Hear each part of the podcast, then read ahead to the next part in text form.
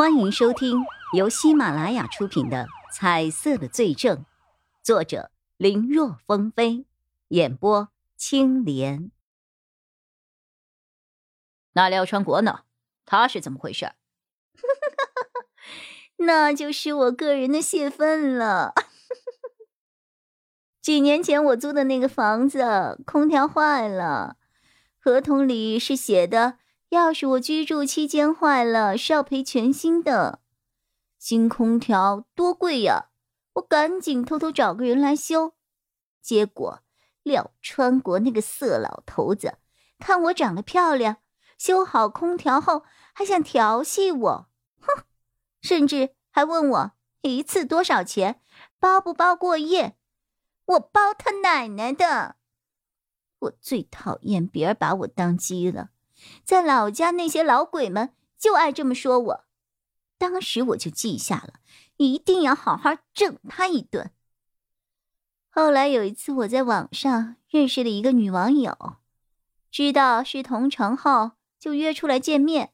哼，那个女网友还挺好的，见我长得像女的，并没有嘲笑我，反倒夸我很好看。我俩聊得很投机啊。然后还去吃饭逛街，结果没想到，真是冤家路窄，路上碰到了那个色老头。一打听，我才知道，那个色老头也是这个女网友的客人。哼，不过那个老头子以为他们之间是爱情，哼，真是蠢呐！其实啊。我跟那个女网友聊了没多久后，就知道她不是个什么正经人。不过对于我来说，无所谓了。哎，别看我外表长得很女性化，我可是个纯爷们儿，也是有一些需要的。你知不知道那个色老头看到我们俩之后说什么吗？哼，他说我们三个人一起玩三 P 行不行？我干他娘的！所以这一次盗窃的时候，我就提前弄来了他的指纹，留在现场的保险柜上。哼，要是运气好，说不一定让他能够回去蹲到死。那孙家阳呢？一样啊，那小白脸儿也想泡我，反正都是弄。要是能够一石二鸟，多好！之后。对于曹永浩的问题，文成祥再也没有打过磕巴，一切都已经表明文成祥已经认罪了。拿着文成祥签字、按手印的证词从审讯室里出来，曹永浩觉得倦意上涌，一天一夜下来，他也有点快顶不住了。正当他想要回去小睡一会儿的时候，叶一辉。从隔壁房间出来了，他在隔壁看完了所有的审讯。曹队，他说的你都相信吗？叶一辉的一句话让曹永浩一怔。什么意思？你觉得他有地方在说谎？是把那个文物卖了五十万这个事情吗？文成祥说的很自然，曹永浩反复询问之后也没有看出其他的问题。但是多年的经验告诉他，这个事情没有那么简单。我不能确定，但是我能够确定，这个人肯定有什么重要的事情隐瞒我们。理由呢？我的直觉。叶一辉如此回答。不过他心里其实很清楚，是因为罗阳和吕浩阳认罪后颜色都消失了，而这个文成祥在认罪之后。颜色依然还在，那这个人肯定还有什么没有说的。直觉。曹永浩盯着叶一辉的双眼，半晌没有说后面的话，一直看的叶一辉觉得自己心里都快要发毛了。曹永浩才笑了笑：“抓捕罗阳的时候，你的表现很好，因为罗阳的到案才使案子有了重大的突破。”也让后面的调查轻松了不少啊！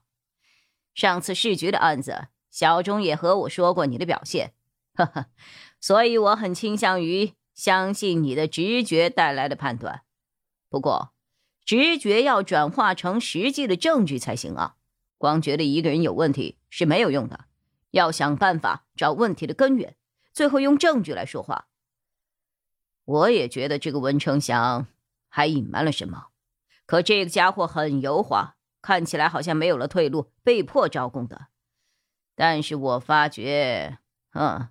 这小子是事先有所准备，更像是故意露怯，让我们相信他的话。他还藏着的那个没说的，才是他真正的底牌呀！听到曹永浩也觉得文成祥不对劲儿，叶一辉顿时大胆了起来，把自己的猜测说了出来。曹队，从罗阳和吕浩洋的口供来看，文成祥应该是一个很聪明的人呢。但是刚才的审讯，他给人的感觉好像和印象里的不太一样啊。虽然从现场的痕迹来看，作案的应该只有三个人，但是除了他们三个之外，会不会这个团伙中还有其他的成员呢？其他成员，曹永浩心里也有这个猜想，但是一直没有说出来。现在听叶一辉也这么说，他觉得这个想法或许真有戏。要是还有其他成员，那罗阳和吕浩洋他们为什么？你是说文成祥其实看起来是老大，实际上或许只是一个傀儡？计划是由文成祥背后的什么人所制定？他充其量只是一个执行者而已。这个想法，曹永浩越想越觉得有可能。如果是这样的话，他招供痛快。倒就可以理解了。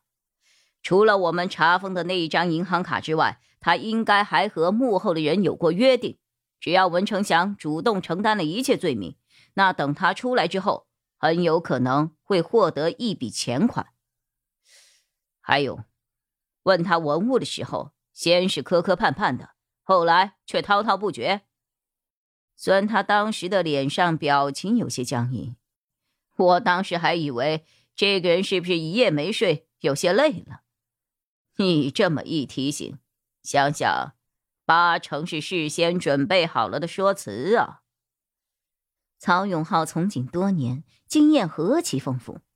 叶一辉这边只是起了个头，他那边就有好几种的可能和假设了。听得叶一辉是一愣一愣的，好多他都完全没有想到过。本集播讲完毕，感谢收听。更多精彩内容，请在喜马拉雅搜索“青莲嘚不嘚”。